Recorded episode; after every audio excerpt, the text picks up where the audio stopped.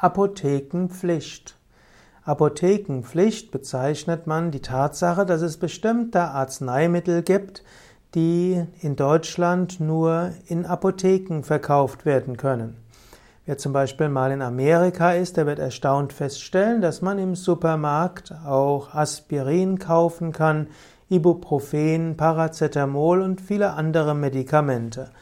In Deutschland werden Medikamente, Arzneimittel, die einer Beratung bedürfen, nur in der Apotheke verkauft werden. Sie unterliegen also der Apothekenpflicht. Der Hintergedanke der Apothekenpflicht ist die Arzneimittelsicherheit. Für, es gibt bestimmte Mittel, für die ist kein Rezept notwendig. Diese sind nicht verschreibungspflichtig, aber sie haben eine Apothekenpflicht. Hm, und dann gibt es andere Mittel, viele Mittel der Naturheilkunde, die kann man auch im Reformhaus, in Naturheilkunde oder, oder Pflanzenläden oder auch im Supermarkt kaufen.